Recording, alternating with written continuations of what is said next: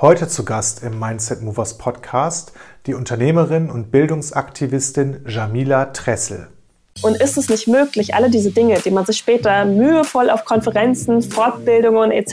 aneignen muss, nicht schon als Kind äh, mit der Muttermilch sozusagen aufzusaugen und äh, direkt äh, so zu arbeiten, wie es einem am besten liegt, kollaborativ, möglichst flexibel, sehr kreativ.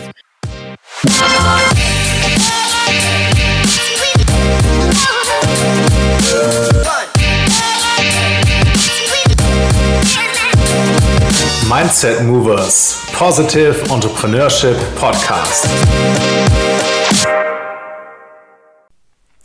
Meine Wertschätzung geht heute an Kirstin und Robert Freitag, den Gründern der Freien Aktiven Schulen Wülfrath GmbH.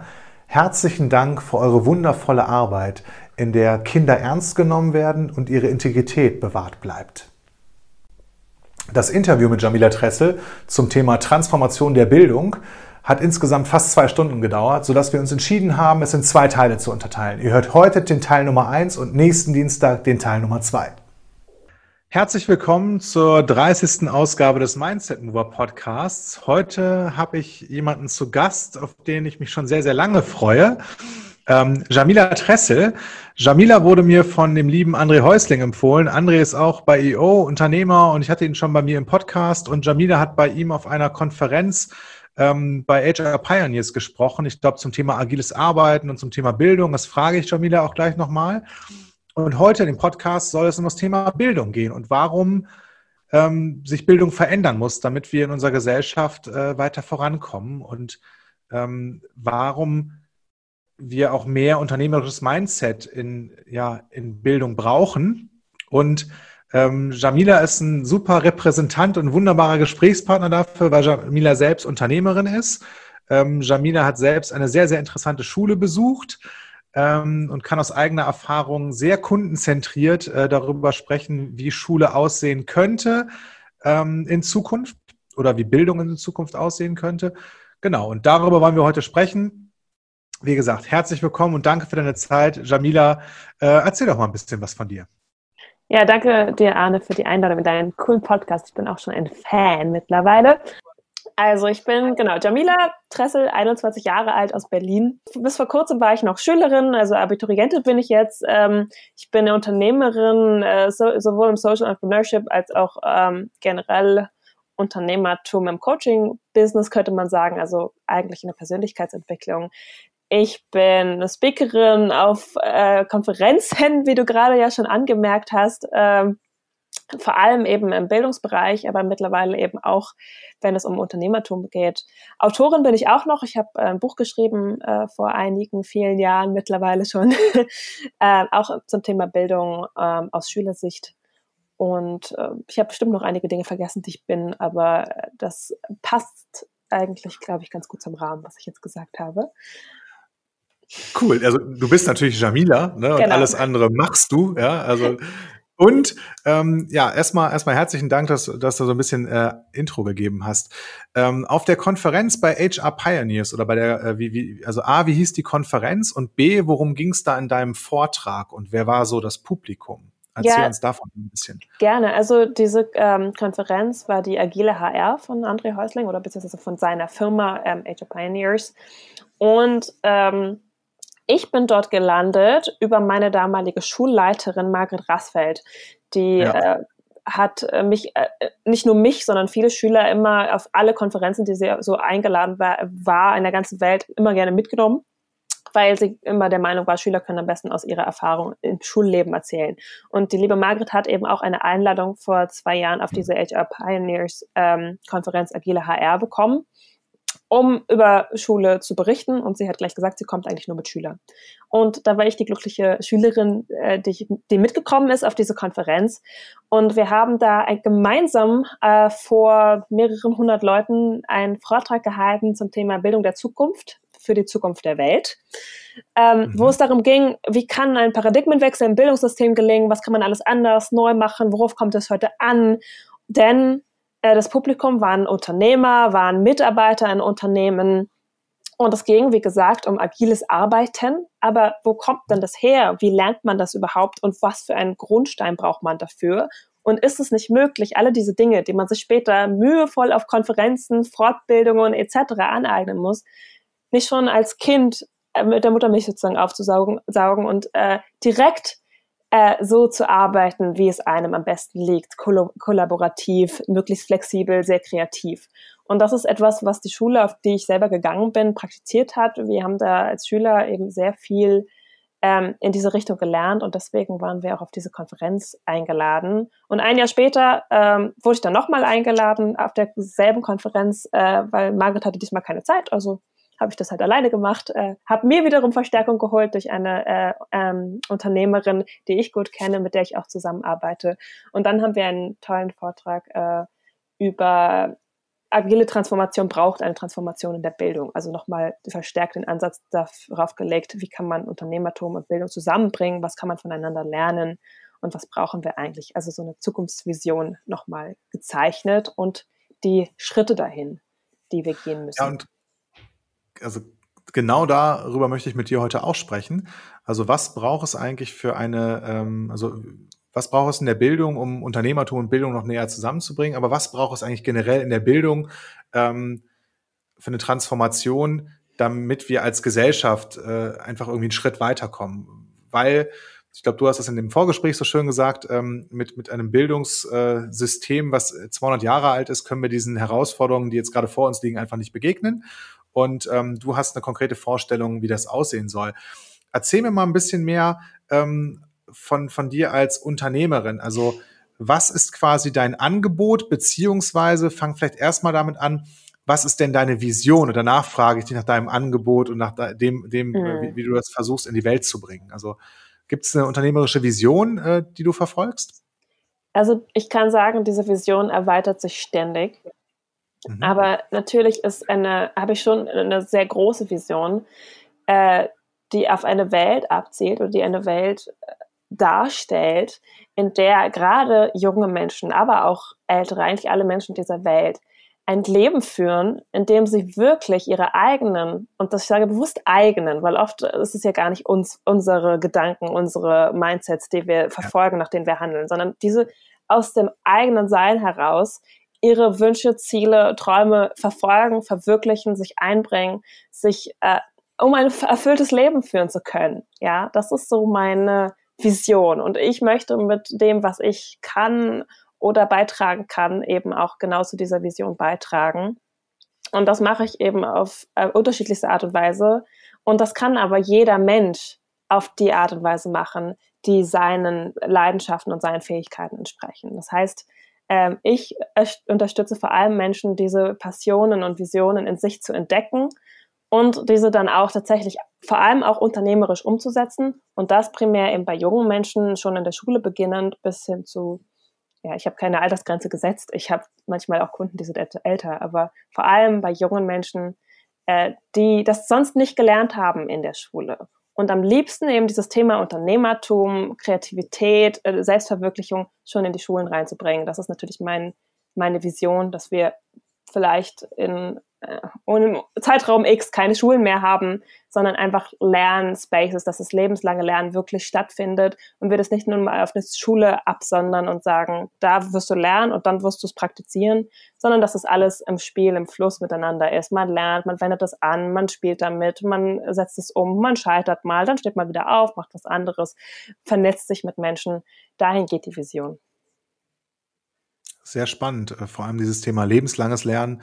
Ähm, in meinem allerersten Podcast mit dem Christopher Pommerenning äh, von, von LearnLife, äh, den kennst du mit Sicherheit auch, oder? Na klar, ja. Margot Rasfeld unterstützt das Thema ja auch. Ähm, da geht es ja auch grundsätzlich darum, dass das, also der Name LearnLife sagt ja schon, dass es ums lebenslange Lernen geht. Mhm. Und äh, bei uns ist ja Lernen oft ähm, negativ konnotiert. Also mit Lernen, äh, das, das ist eher noch so wie so ein äh, Teekässchen oder so, so ein doppeldeutiges Wort. Ähm, da ist dann einmal ja eben dieses lebenlange, lebenslange Lernen mit gemeint, dann ist das positiv konnotiert, wenn ich irgendwas gerade erlernt habe, was weiß ich, ich habe einen Segelschein gemacht und das habe ich gelernt, ja. Und ansonsten ist es immer so, ich muss noch lernen. Also ähm, nächste Woche war irgendwie Klausur in der, in der, Uni oder so und ich muss noch lernen. Also mich hinsetzen und, und irgendwas ähm, machen müssen, um äh, irgendwie einer Prüfung zu genügen und so weiter. Ähm, und da ist es oft negativ konnotiert und ähm, viele Menschen haben, glaube ich, so den, den, äh, den impliziten Wunsch, weil das halt so seltsam konnotiert ist, dass das irgendwann mal vorbei ist, dieses Lernen müssen. Ja?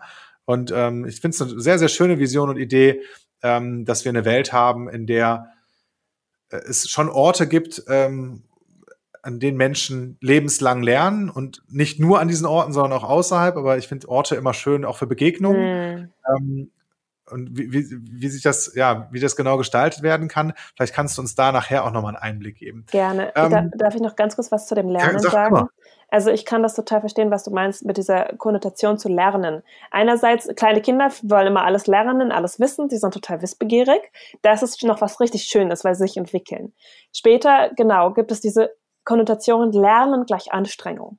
Lernen muss mhm. schwer sein. Lernen ist anstrengend, mühselig und da hat man eigentlich keinen Bock drauf.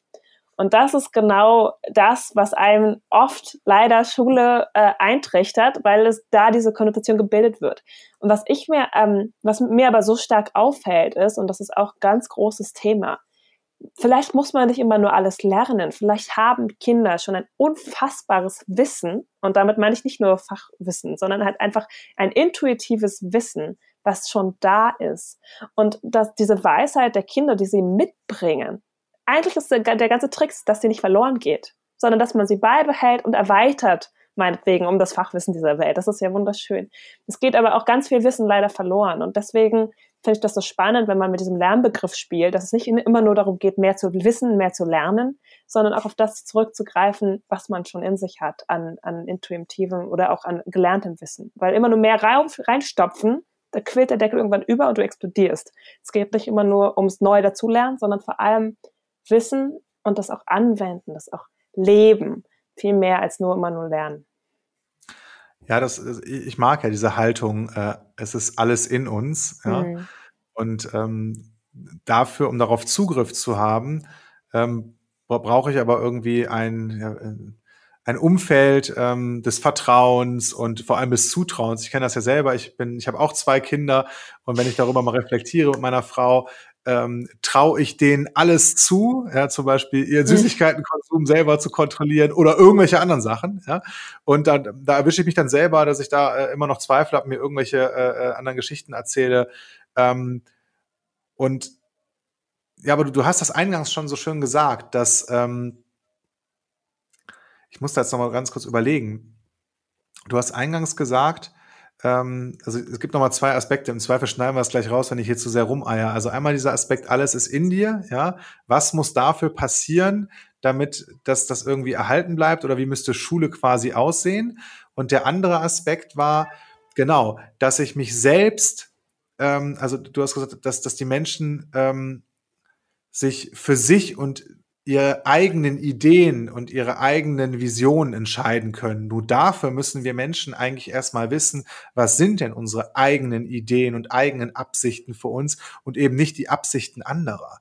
Ganz ja, genau. normalerweise oder nicht normalerweise, leider ganz, ganz häufig ähm, erlebe ich das bei Kindern, bei Erwachsenen und, und bei Menschen allen Alters, dass deren ähm, Ideen, Visionen ähm, ja, und Absichten eher politisch korrekt sind. Das heißt, äh, mit politisch korrekt, dass die halt äh, irgendwie wie dienlich sind, um selber gut dazustehen oder irgendwie interessant, wichtig äh, oder was auch immer zu erscheinen.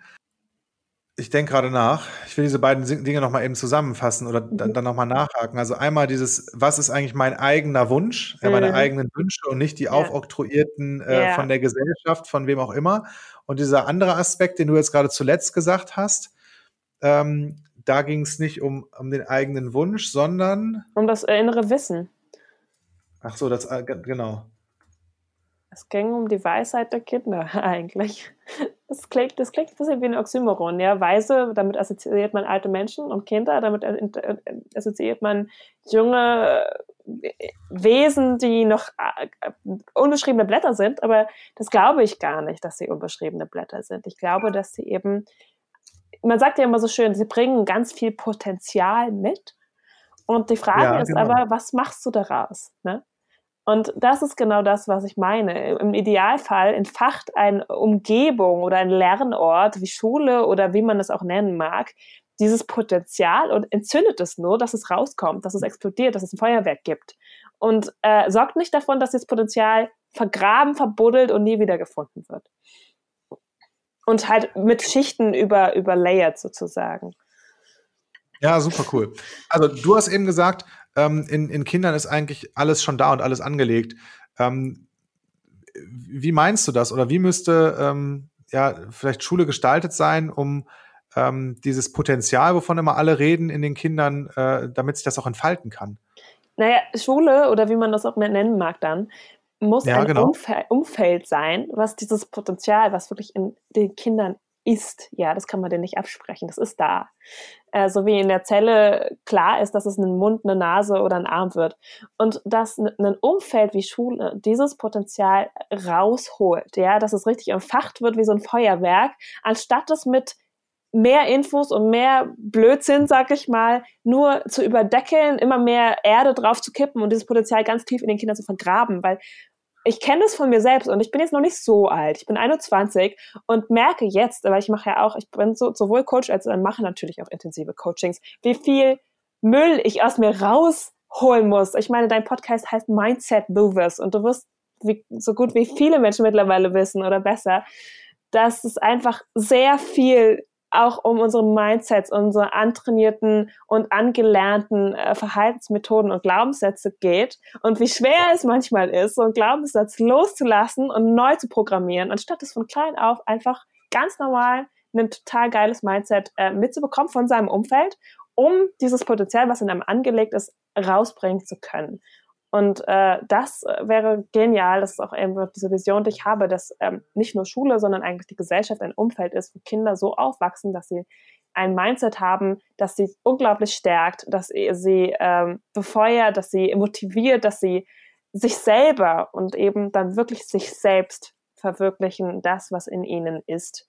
Und nicht das, was andere äh, glauben, was in ihnen ist oder was sie wollen, was in ihnen ist, sondern wirklich die Persönlichkeiten gestärkt werden. Das könnte man so ein bisschen zusammenfassen mit, so, so, Bildung müsste eigentlich zukünftig so gestaltet sein, wenn das jetzt auch gar nicht mehr Schule heißt vielleicht, also oder Bildung in der Gesellschaft, ähm, dass es weniger darum geht, in junge Menschen, in Kinder, in, in, ja, in junge Menschen irgendwas reinzutrichtern, also den, den Wissen äh, äh einzufüllen oder einzuschenken, sondern ähm, ja, die sich entfalten zu lassen. Ja, genau, also, wie so ein Schmetterling. Genau.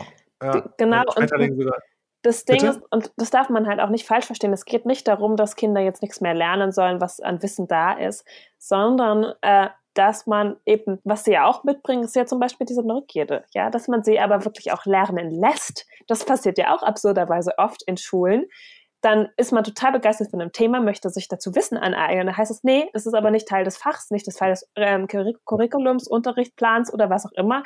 Oder auch gerne eine beliebte Antwort, dann hast du eine Frage im Biologieunterricht zu Chemie und dann sagst du, ja, dann müssen Sie aber den Chemielehrer fragen, das, kann, das kommt hier nicht vor. Also, dass, dass dieses Wissen so gestückelt äh, wird und nicht in einem Kontext gelernt wird, der, sag ich mal, äh, sehr ganzheitlich, holistisch ähm, eine Welt ähm, abspielt abbildet, die einfach sehr vielfältig ist und dass es erlaubt ist, natürlich sich dieses Wissen anzueignen, aber es geht eben nicht darum, das hast du sehr schön gesagt, ums Eintrichtern, ums zwangsweise Eintrichtern von Dingen, sondern um das Nutzen, das, das Wissen der Welt darf genutzt werden, um ähm, selber aus sich herauszukommen. Wie war das denn in deiner Schulzeit? Hast du das denn anders erlebt und hast du eher äh, kontextbezogen gelernt oder so ähm, äh, ja jetzt nicht fachbasiert, also das ist ja in der normalen Schule ist das ja so irgendwie sechs Stunden, äh, morgens ja. zwei Stunden Mathe, dann irgendwie äh, zwei andere Stunden und dann nach Erdkunde nochmal Deutsch und Englisch. Ähm, egal, ob die Schüler gerade Bock äh, darauf haben, darum geht es aber vielleicht auch gar nicht, ob die gerade zugänglich dafür sind, mhm. also ob mhm. sich die dafür ein Interesse haben. Und es gibt ja unfassbar viele wissenschaftliche Studien darüber, wie wenig Wissen uns Menschen erhalten bleibt oder unser Gehirn wirklich dauerhaft abspeichert ähm, wenn es uns nicht interessiert. Also das ist, das ist also mit Bulimie-Lernen beschrieben und so weiter. Man kann sich super irgendwie ähm, Vokabeln oder irgendwelchen Stoff reinbüffeln. Ähm, den kann man auch drei, vier Tage später bei der Klausur oder bei der Prüfung abrufen. Und wenn man die Leute dann fragt, was habt ihr eigentlich in der achten Klasse äh, in Geschichte gemacht, dann sagen die, pff, irgendwas mit, mit, äh, mit Daten und, und Kriegen. Ja? Aber ähm, die haben halt nicht verstanden, äh, also nicht irgendwie äh, Kontexte verstanden. Und war das bei dir in der Schule anders? Und ähm, wenn ja, wie sah das aus? Sowohl als auch. Also erstmal eine ganz kühne These, die ich äh, entwickelt habe, ist, dass es in der normalen Schule gar nicht darum geht, dass wir Wissen lernen. Sonst hätte man das ja schon längst geändert. Das ist ja klar aus der Neurobiologie und Psychologie und so weiter, dass wir so viel wieder vergessen. Ich glaube, dass es in Schule vor allem darum geht, oder zumindest ist das auch das, was passiert, dass Haltung, Einstellung und Mindset geprägt werden. Ja, und wenn dieses Mindset ist oder die Haltung ist, wir geben euch vor, was ihr zu tun habt, ihr folgt dem, was wir euch sagen und ihr erfüllt das, was wir von euch wollen, dann ist das die Haltung, die antrainiert wird. Und das hat dann, das Wissen ist dann einfach Mittel zum Zweck. Und ich habe beides erlebt. Also ich habe eine ganz normale Grundschule besucht, das war eigentlich ganz nett, das hat, hat mir auch gut gefallen. Ich habe, habe mir ist Schule auch an sich, also vom Stoff her leicht gefallen, weil es mir Spaß gemacht hat, weil ich begeistert war. Ja. Ich, natürlich wollte ich lesen lernen, natürlich, ich konnte schon rechnen, das hat mir super viel Spaß gemacht. Äh, alles mit, mit Geld und Zahlen und so. Und habe natürlich auch als Kind noch nicht so viel hinterfragt, ist es jetzt sinnvoll, was ich hier lerne oder so, sondern habe das einfach gemacht und hatte meinen Spaß dabei. Dann habe ich Berlin untypisch, muss ich sagen, nach der vierten Klasse die Schule gewechselt. Eigentlich haben wir in Berlin sechs Grundschuljahre. Ähm, habe mich äh, dann aber durch Empfehlung meiner Grundschullehrerin mit meinen Eltern dafür entschieden, schon auf ein Gymnasium frühzeitig zu gehen, ab der fünften, was ja in den meisten Bundesländern ja ganz normal ist. Ja. Und bin dort in eine Schnellläuferklasse gekommen. Das hieß damals noch, das gibt es mittlerweile zum Glück, sag ich mal, nicht mehr. Es hieß damals einfach G7. Ja, Abitur in elf Jahren, der ganze Stoff schneller durchgepresst, sodass du dann irgendwie mit 16, 17 fertig bist und dann äh, vor der Berufswelt stehst. Und äh, ja, mit nicht mal volljährig dich nicht in der Uni einschreiben kannst. Aber Hauptsache, du hast das Abitur so ungefähr und kannst der Gesellschaft, äh, in der Gesellschaft funktionieren. Ähm, das ist jetzt ein bisschen böse gesagt. Ich habe einfach da leider ein Jahr lang sehr, sehr negative Erfahrungen für mich gemacht in der Schulzeit. Also da war das Ganze halt auf die Spitze getrieben von dem System, wie es einfach sehr, sehr, sehr viele Schüler bis heute in Deutschland erleben, mit äh, zehn Jahre alt und du wirst so lange mit Hausaufgaben zugeschüttet, dass du eigentlich von acht bis 15 Uhr in der Schule bist und dann bis halb zehn, so was zumindest bei mir, Hausaufgaben machst, dass du keine Zeit mehr hattest. Also ich hatte keine Zeit mehr für meine ganzen Hobbys, die habe hab ich alle gestrichen, weil ich dachte, Schule wäre wichtiger. Dann wird auch noch, und mit zehn Jahren hinterfragst du es, wie gesagt, noch nicht so sehr. So getan, als wäre die Schule das Wichtigste auf der Welt und äh, es würde dein Leben bestimmen. Ich habe mir selber einfach einen unfassbaren Leistungsdruck gemacht. Der kam nicht von zu Hause, nicht von irgendwem, aber so von diesem Umfeld von, wir wollen, dass du Leistung ja, genau. erbringst, habe ich mir das halt als Kind einfach so angeeignet, dass ich dachte, oh Gott, ich muss jetzt hier performen, ich muss funktionieren, ich muss, es muss klappen. Ich habe echt Heulkrämpfe und, und was auch immer gehabt, weil ich mich so unter Druck gesetzt habe in dem System und hatte vor allem, und das war so das Wichtigste, ich hatte keinen Spaß mehr an Schule und an Lernen. Ja, vorher hatte ich pure Freude damit, zu lernen, anderen zu helfen, was zu erklären. Das war einfach alles gestorben, weil wir keine Zeit dafür hatten, uns gegenseitig zu unterstützen. Das war halt einfach, ne, äh, friss oder besteht das Probehalbjahr nicht. und ähm, ja, da kam auch mein ganzes Umfeld und meine Familie haben gemerkt, ey Jamila, du lachst nicht mehr, du spielst nicht mehr, du hast überhaupt keine Zeit mehr, du bist nur noch für Schule da. Was ist das? Kann es einfach nicht sein. Und da hat mich meine Familie bzw. meine Eltern dann einfach auch wieder von der Schule runtergenommen ähm, und wieder nochmal ein Jahr in die Grundschule geschickt, also um dort die sechste Klasse und die Grundschule ganz normal mit meiner alten Klasse zu beenden. Das war dann gut, das war dann ja Entspannung eigentlich wo es mir dann wieder sehr gut ging und dann wieder die Entscheidung anfiel, so, und was, auf was für eine Oberschule gehst du jetzt? Weil ich war auf einem Gymnasium und hatte da gar keine Lust mehr drauf. Es heißt nicht, dass alle Gymnasien schlecht sind, um Gottes Willen. Es heißt nur, dass für mich diese Erfahrung so prägend war, dass ich gedacht habe, das kann es doch echt nicht sein, dass mir da die Laune an Schule und am Lernen so vermiest wird. Und habe dann eine Schule gefunden, tatsächlich in Berlin, die ganz anders gearbeitet hat und habe dort auch glücklicherweise einen Platz gefunden. Und das war die mittlerweile ziemlich bekannte evangelische Schule Berlin Zentrum mit Margret ja. Rasfeld eben als Schulleiterin. Und da war es einfach anders, ja. Ich bin morgens in die Schule gekommen, konnte mir erstmal aussuchen, an was ich jetzt arbeite. Also wirklich nach meinen, nach meinem Geschmack, nein, nach meinen Vorlieben, konnte mich selbstständig, und das liebe ich einfach auch als Person, ich liebe es, äh, das zu tun, was ich gerade selbstständig äh, für richtig halte ohne dass mir jemand zu jeder Zeit sagt, wann ich welche Aufgabe mache, wann ich welches Blatt bearbeiten muss. Das finde ich einfach oft nicht sinnvoll. Was nicht heißt, dass wir nicht, wir hatten natürlich trotzdem Lehrer, die uns Feedback geben, die uns unterstützen, die uns coachen, die uns Leitplanken geben, sage ich mal, wenn man mal komplett irgendwo aus dem Rahmen oder aus dem Ruder läuft, dass die die sind da, ja. Ein Junge in unserer Schule hat das mal so schön beschrieben. Oben abgef äh, unten abgefedert, dass du weich fällst, falls was ist, aber oben überhaupt nicht gedeckelt. Du kannst dich frei entfalten. Und so konnte ich halt ziemlich selbstbestimmt in meinem eigenen Tempo, ohne den ganzen Druck drumherum, aber doch einfach zielstrebig meinen Weg gehen auf die Art und Weise, wie ich es für richtig gehalten habe. Und darüber hinaus, es ging nicht nur darum, natürlich, dass ich mir irgendwie Wissen aneigne, das war halt ein Part, aber die anderen Parts waren vor allem total projektbasiert in, in, in, Unternehmen, in Vorträgen. Wir sind, seit ich zwölf bin, seit ich auf dieser Schule war, bin ich direkt immer mit meiner Schulleiterin irgendwie auf Konferenzen und so weiter mit dabei gewesen, einfach weil es mir Spaß gemacht hat. Sie hat einfach immer Kinder um sich geschart, die Lust hatten, von ihrer Schulerfahrung zu berichten.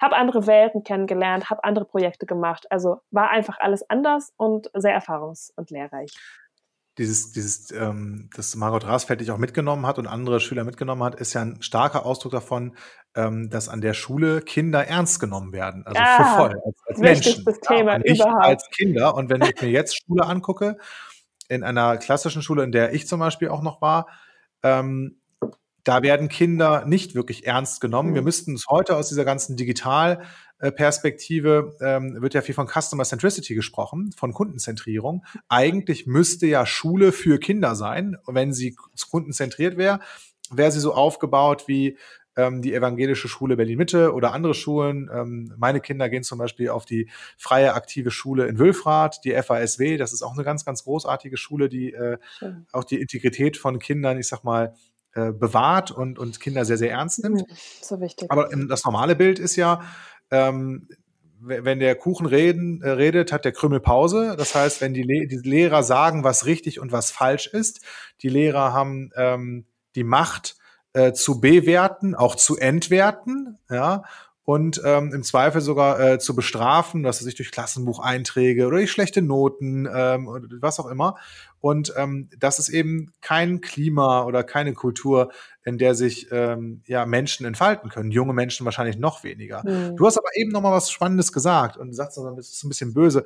Du sagst, wenn unsere Gesellschaft wollen würde oder wenn Schule Wissen vermitteln wollen würde, dann würden wir das schon anders machen. Das heißt, du, du unterstellst eine andere Absicht, eine andere Intention, ja.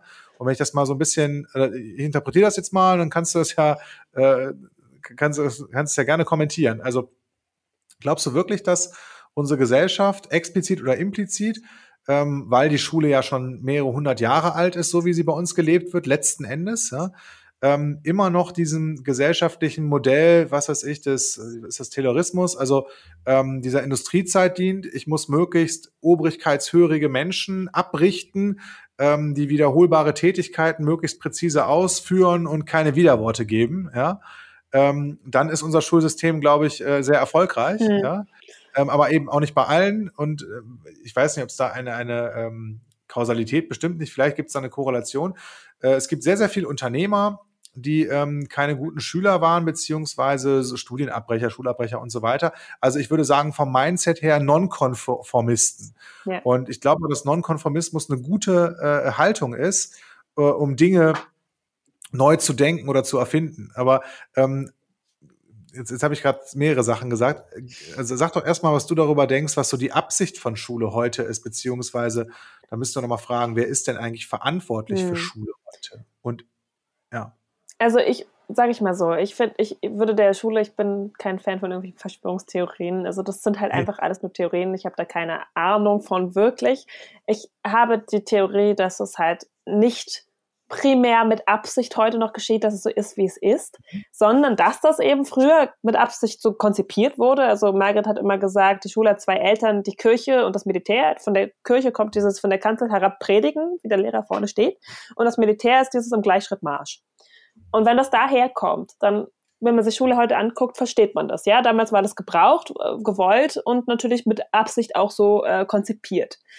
Ähm, und was ich vermute, da gibt es bestimmt Bücher zu, ich, ich weiß es gar nicht, aber ist einfach, dass es sich so etabliert hat in der Gesellschaft und beibehalten wurde, einfach weil es auch funktional war. Einerseits war es damals einfach noch anscheinend sehr wichtig, Wissen zu haben, weil das hieß, damals war einfach das Ziel, Kinder sollen Wissen zugänglich gemacht werden und das wurde damit erfüllt.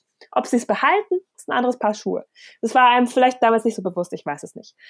Ähm, und dass, glaub, es sich, dass es einfach zu bequem war, das richtig nachhaltig zu ändern. Und es gab immer wieder Ansätze. Und auch unsere Schule, auf der ich war, diese SBZ, war ein Ansatz oder ist ein Ansatz, das Ganze aufzubrechen und anders zu machen. Aber ich glaube, so eine richtig große Transformation braucht auch einfach die Zeit. Und die Zeit ist jetzt aber so reif. Deswegen passiert auch gerade so viel. Ja, ich glaube auch, dass die Zeit total reif ist und die Welle bricht gerade und wir sind da irgendwie alle Teil von. Mhm. Ähm, und ich glaube auch, dass, dass sich solche Absichten, die, die erhalten sich ja selbst. Also wir haben ja ganz, ganz viele Strukturen. Ähm, zum Beispiel haben wir den Föderalismus in Deutschland und Bildung ist irgendwie immer Ländersache. Mhm. Das heißt, dass, ähm, dann haben wir eine, eine sehr unagile ähm, Politik. Mit unagil meine ich gar nicht, dass die jetzt sehr, sehr langsam sind. Das haben wir zum Beispiel, also ich habe zum Beispiel eine ganz tolle Überzeugung ähm, über die Politik in der Corona-Zeit gewonnen ähm, nämlich dass wenn es darauf ankommt, dass das äh, unsere Politik doch sehr handlungsfähig ist, dass sie schnell agieren kann und ähm, dass es gar nicht lange braucht und dass es theoretisch sogar in unseren Strukturen möglich ist, agiler Politik zu machen, also ähm, Gesetze auch mal, ich sag mal, auszuprobieren und mit einem Verfallsdatum zu versehen und dann mhm. zu überprüfen, sind die Ergebnisse die, die wir gewünscht haben und wenn nicht, was ist zu korrigieren, äh, also schmeißen wir es ganz weg oder ähm, also machen es neu ähm, oder reformieren wir das? Ne? Und das gibt es ja leider gar nicht. Und ähm, ich glaube, dass das ähnlich, äh, ähnlich ist, wie du das beschrieben hast, dass es irgendwann mal die Absicht gab, ähm, A, um, um auch Menschen, äh, ja, ich sag mal, Wissen zu vermitteln und natürlich auch um die, die, die, die herrschenden Strukturen ähm, zu, zu festigen und, und einen Beitrag zu leisten. Nur ähm, dieses System, ja, also das, das ist ja ein hierarchisches System. Ja, unsere, unsere ganze Gesellschaft ist ja auch ein hierarchisches System, begonnen mit, mit, ähm, äh, mit der Wirtschaft, ja. Hm. Äh, würde ich sogar noch vor der Politik nennen, weil die Politik eher ähm, in, unseren, in, in unseren Demokratien hier ähm, der, der, der Wirtschaft dient. Ähm, in anderen Regierungsformen ist das vielleicht anders. Da dient die Wirtschaft dann äh, der Politik oder der politischen Klasse. Ähm, hier ist das aber umgekehrt. Und solange wir so ein sehr, sehr hierarchisches äh, Gesellschaftsmodell haben, hat das aktuelle Schulsystem auch noch gute Chancen, äh, darin zu überleben oder darin zu überdauern. Ja? Ähm, und vielleicht ist das genau der, der richtige Ansatz, ähm, am Schulsystem äh, zu, zu beginnen, dieses, dieses Modell aufzubrechen. Weil ich glaube, wenn Menschen erstmal so durch diese Mühle durchgegangen sind, dann halten sie ja ganz vieles auch für richtig. Also unsere Überzeugung, du hast das eben Glaubenssätze genannt, ne? Unsere ganzen Glaubenssätze und Überzeugungen, die, die bilden sich ja aus Schlussfolgerungen, die wir über irgendwas getroffen haben, aus irgendwelchen Erfahrungen heraus. Und ähm, diese Schlussfolgerung halten wir dann für wahr. Und dann sammeln mhm. wir durch unseren Wahrnehmungsfilter den ganzen Tag lieben und den, den, ganzen lieben langen Tag und unser ganzes Leben Beweise dafür. Mhm. Und ähm, das Gehirn ist so schlau. ja, genau. Und, und dann sind die erstmal da. Also jeder hält irgendwas anderes für wahr äh, mhm. und äh, über die Welt und so weiter. Ähm, nur das stimmt ja nicht. Das ist ja im Zweifel gar nicht das, was ist oder, die Wahrheit. Aber ähm, was ist das schon? Auf, ja, genau. Ich sage mal, es gibt so äh, viele äh, Wahrheiten, Anspruch, wie es Menschen gibt, ne?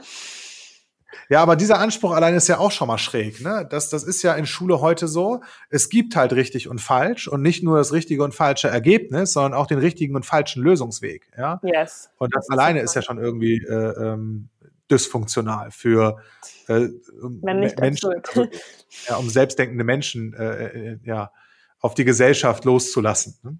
Genau. Okay, jetzt hast du, du hast mir schon im Vorgespräch gesagt, du bist auch, also ähm, du bist auch Gesellschafterin bei Schule im Aufbruch. Was ist Schule im Aufbruch und worum kümmert sich Schule im Aufbruch? Und was ist so ja. deine Rolle? Erzähl also, uns davon. Äh, genau, also bei Schule im Aufbruch ist es so, es ist eine, eine gemeinnützige Unternehmens, äh, nein, falsch, das ist mein Unternehmen, ist eine gemeinnützige Unternehmensgesellschaft. Schule im Aufbruch ist eine GmbH, also eine gemeinnützige äh, gemeinnütziges Unternehmen, so, das äh, sich darum kümmert, dass diese, dieser Paradigmenwechsel in Schulen passiert und auch begleitet wird. Also was wir, was heißt wir, ich bin ein kleines Rädchen in diesem tollen Unternehmen. was Schule im Aufbruch bewirken will oder auch tut, ist einmal Menschen sowie aber natürlich auch gerade im Bildungsbereich äh, aktive oder äh, wichtige Menschen äh, zu inspirieren, was möglich ist in Schulen, weil es gibt, das ist das Schöne, ja, es gibt schon so viele Beispiele in Schulen, in anderen Ländern, wie auch in Deutschland, wie Bildung und Schule anders funktionieren kann dass die Bilder fehlen einfach äh, in Deutschland. Und so ist Schule im Aufbruch auch entstanden. Margret Rasfeld hat mit äh, einigen Schülern und zusammen mit Hirnprofessor Gerald Hüther und Sternreporter Uli Hauser, also Ex-Sternreporter Uli Hauser, eine große Roadshow durch Deutschland gemacht und haben von diesem Bildungssystem, das wir in der ESBZ eben äh, erfahren haben als Schülerin, ähm, erzählt und haben gemerkt, wow, die Leute sind begeistert. Die haben oft keine Bilder, wie es anders funktionieren kann. Und wenn wir diese Bilder liefern, ja, dann genau. kommen sie in Aktion, weil sie sagen, oh, so will ich das auch machen. Vielleicht will ich noch meine eigene, meinen eigenen Fingerabdruck mit draufsetzen und noch ein bisschen das anders machen oder an mich anpassen, aber von der Idee her in die Richtung. Und dann haben Gerald Hütter, Margret Rassfeld und noch äh, zwei andere Gesellschafter damals Schüler, äh, Schule im Aufbruch gegründet, nachdem sie auch bei äh, Kanzlerin Merkel äh, Kernexperten in Sachen Bildung waren und gemerkt haben, von oben wird nichts kommen. Ja, die Regierung läuft in ihrem Hamsterrad genauso wie ein, viele andere in der Bildung. Das, das muss einfach eine Graswurzelbewegung werden. Dann haben sie Schule im. Aufbruch eben gegründet, um diese Graswurzelbewegung zu sein, Menschen zu inspirieren und eben im langfristigen Ziel Schulen, die sich in diese Transformation begeben wollen und ihre Schulen umkrempeln wollen, dabei zu unterstützen und zu begleiten. Mit Transformationsbegleitern, mit Inspiration, mit Fortbildungen, mit allem, was geht, um diese Schulen am Ball zu halten und äh, mit denen gemeinsam weiter zu wachsen. Das ist auch ein ganz wichtiges Merkmal. Ja, diese Schulen sind nicht fertige, durchkonzeptionalisierte äh, Dinge, die es dann gibt, die dann funktionieren, sondern diese wie lebende Organismen, die sich immer weiterentwickeln. Es ist eben auch so, ich bin jetzt ein Jahr aus der Schule raus, letztes Jahr Abitur gemacht und äh, seitdem hat sich die Schule, auf der ich war, schon wieder verändert. Und das ist so wichtig und das ist auch richtig, weil sich ja auch die Schüler, die dorthin kommen, verändern, die ähm, andere Dinge mit reinbringen. Und ähm, das ist eben das, was Schule im Aufbruch äh, in die Welt trägt und unterstützt. Ein Paradigmenwechsel in Schulen und die Begleitung dieses, äh, dieses, dieser Transformation. Aber ähm, genau diese Agilität und Dynamik, von der du gerade sprichst, dass sich deine Schule in dem nächsten, in dem nächsten Jahr, nachdem du sie verlassen hast, schon wieder wahrnehmbar verändert hat. Genau das mhm. wäre ja ein Merkmal dieses Paradigmenwechsels, dass, dass Schulen so funktionieren, ja, und lebende mhm. Organismen sind und nicht so starre Systeme, wie sie heute sind. Unternehmen beschäftigen sich ja seit der Digitalisierung mit digitaler Transformation und schreien ja genau nach ähm, diesen Eigenschaften oder nach Menschen, die äh, selbstständig denken, die, die äh, sich kollaborativ in Teams verhalten und die eben nicht ähm, ja im Wettbewerb miteinander stehen und ähm, ja, nach starren Vorgaben oder nach, nach nur erlernten Dingen, die sie dann repetieren, arbeiten, sondern eben konstruktiv daran gehen und kreativ daran gehen, neue Lösungswege suchen, weil das halt in dieser ähm, von innovationsgetriebenen Digitalwirtschaft so, so, so verlangt ist. Jetzt hat mich aber interessiert als Unternehmer, ähm, Schule im Aufbruch wendet sich also an wen konkret? Du hast das an Schulen. Also ich kenne ich kenn zum Beispiel einige Gründungskonzepte von Schulen, ähm, die sich dann wahrscheinlich auch hier und da so Inspiration geholt haben. Aber wie sehr ist denn eine normale staatliche Schule, nehmen wir jetzt mal auch an in Berlin, selbst verwaltet, ähm, dass sie Schule im Aufbruch konsultieren oder äh, ja die, euer Angebot nutzen kann, um ihre eigene Struktur des Lernens zu verändern oder zu transformieren. Wie geht das überhaupt? Ich dachte, das muss das Kultusministerium entscheiden. Dürfen, ja. dürfen das Schulleiter? Wie, wie, wie, äh, wie geht das? Also es ist so, es ist natürlich, du hast jetzt schon angeschnitten vorhin, ne? Föderalismus, das heißt ja, jedes Land hat da auch ein bisschen seine eigenen Regeln in Deutschland. Ähm, wir sind vor allem ganz aktiv in letzter Zeit gewesen in Niedersachsen, weil wir dort sehr eng mit diesem Kultusministerium zusammengearbeitet haben und die sich echt auf die Bühne gestellt haben und gesagt haben, ihr dürft, ihr habt von uns das ganz klare Ja wenn ihr das machen wollt, tut es. Dann hat kein Schulleiter mehr in dieser Welt oder bis in Niedersachsen die Ausrede, ja, wir dürfen ja nicht. So, weil, und das ist äh, auch so ein bisschen Margret Rasfelds Motto gewesen, äh, frag lieber nicht, entschuldige dich lieber hinterher. Ähm, mhm. Weil äh, das ist, hat sie so praktiziert und gelebt, weil es einfach immer geklappt hat, was sie äh, an Ideen eingebracht hat in den Schulen, die sie aufgebaut und geleitet hat. Aber auch, weil Schulleiter und auch Schulen an sich viel mehr Freiheiten haben, als sie denken oft. Also ähm, da darf man sich pro Bundesland von Bundesland zu Bundesland mal schlau machen, was erlaubt ist und was geht. Äh, Fakt ist einfach, dass in jedem, auch in Bayerns Schulgesetz steht, dass in Fächern wie Mathe, Deutsch, Englisch, in jedem Fach stehen, da müssen Sachen wie Werte erarbeitet werden, Ge Gesellschaft. Also so überliegende äh, Nachhaltigkeit. Das, wo im Matheunterricht lernst du denn Nachhaltigkeit? Wo im Biologie oder im, im Sportunterricht äh, geht es primär um ähm, ähm, keine Ahnung, Weltwandel oder so. All diese Themen haben da noch keinen Platz, dürfen da aber eingebracht oder sollen da eingebracht werden, laut Bildungsauftrag. Das heißt, Lehrer und auch, also Lehrer, aber auch Schulen an sich, können sich so stark ähm, umtransformieren, was Inhalte angeht, was Vernetzung angeht unter den Fächern, ja, also fächerübergreifendes Lernen. Da ist so viel möglich und auch erlaubt und teilweise ausdrücklich erwünscht, aber man weiß halt nicht davon. Wie gesagt, die Bilder fehlen, die Vorbilder fehlen, die, die Beispiele fehlen. Und wenn man es nicht anders kennt, dann macht man es halt in der Regel so, wie man es kennt, bis jemand daherkommt und sagt, ey, ihr dürft auch anders. Ach wirklich? Haben wir gar nicht gewusst? Na dann lass uns uns ausprobieren.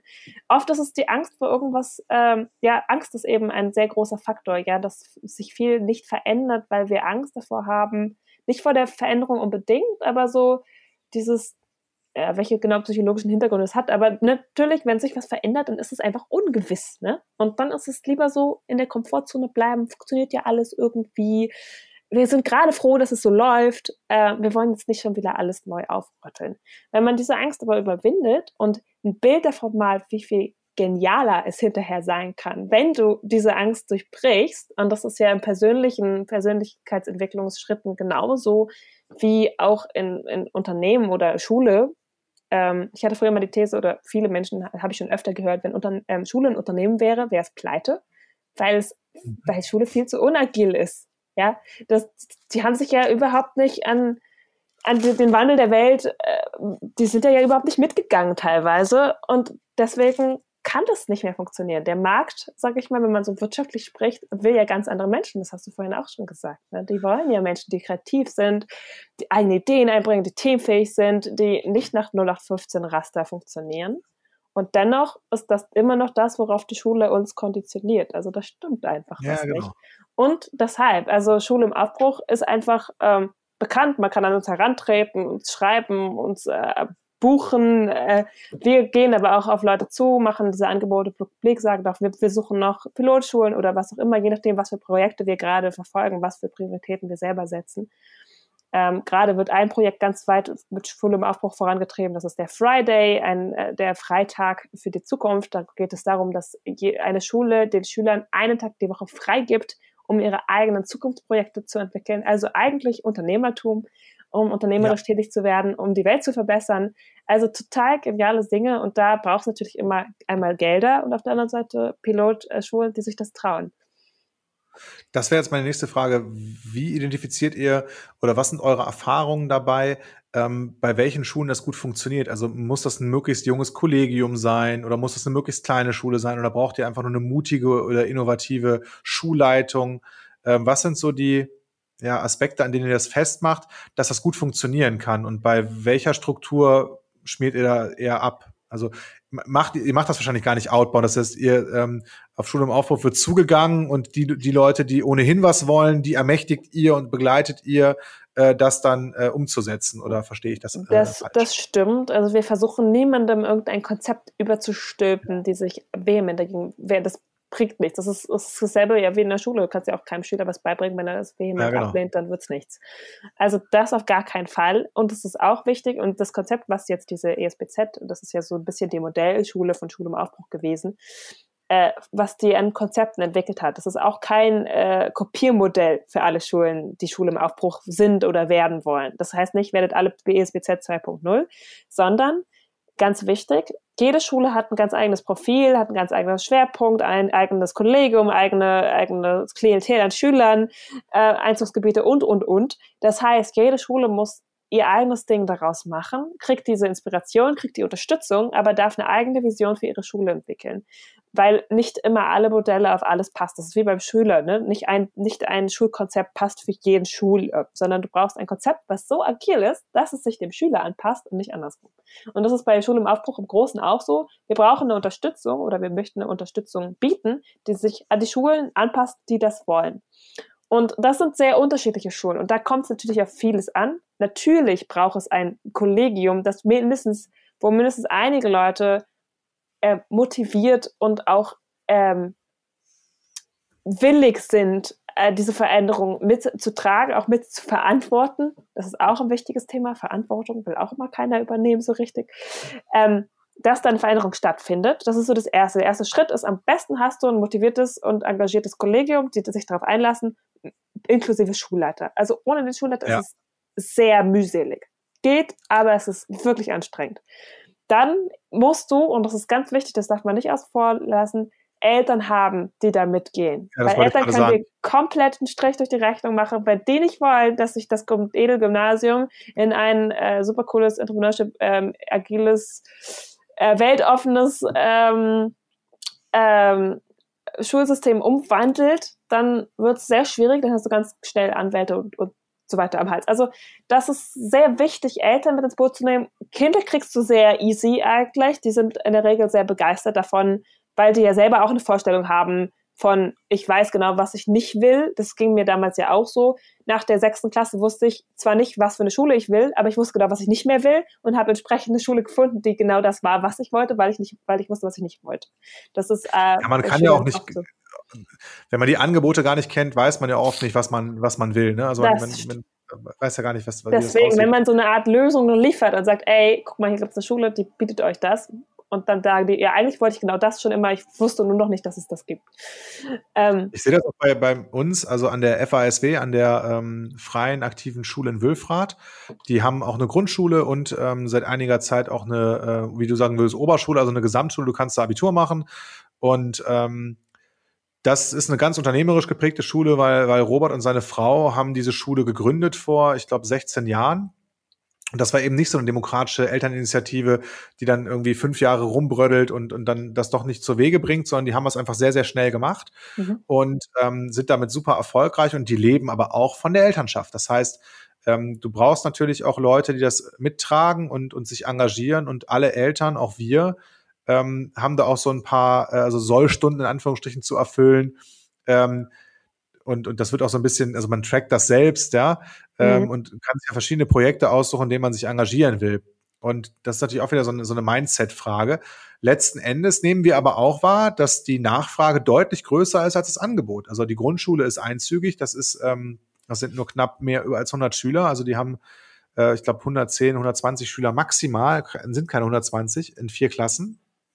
Und ähm, erste bis vierte Klasse ist da sowieso zusammen, aber die haben halt keine Räumlichkeiten, um dort ähm, jetzt die doppelte Anzahl an Grundschüler, also eine zweite Klasse aufzumachen, in Anführungsstrichen. Hm. Und ähm, es, es gibt wirklich ähm, lange, lange Gespräche und, und Leute, hm. die sich da bewerben und so weiter. Das heißt, die Nachfrage ist schon sehr, sehr groß am Markt. Ähm, nur das Angebot ist eben noch nicht da. Das war der erste Teil des Interviews mit Jamila Tressel, der Jungunternehmerin und Bildungsaktivistin, über die Transformation der Bildung äh, und ihre Vision. Ähm, wir haben erfahren, wie ihre Vision konkret aussieht und warum jetzt der richtige Zeit für den Paradigmenwechsel und die Transformation in der Bildung ist. Nächste Woche hört ihr den zweiten Teil des Interviews. Da beschreibt uns Jamila ähm, konkret, welche Erfahrungen sie in ihrem Schulalltag gemacht hat mit Fächern wie Verantwortung und Herausforderung und wie man diese Fächer in den Schulalltag oder den Bildungsalltag von jungen Menschen integrieren kann, um beispielsweise unternehmerisches Denken und unternehmerisches Handeln zu fördern. So, ich habe dieses Interview genossen und ich wünsche euch ganz, ganz viel Spaß und seid gespannt auf die nächste Woche mit dem zweiten Teil des Interviews mit Jamila Tressel. Ciao!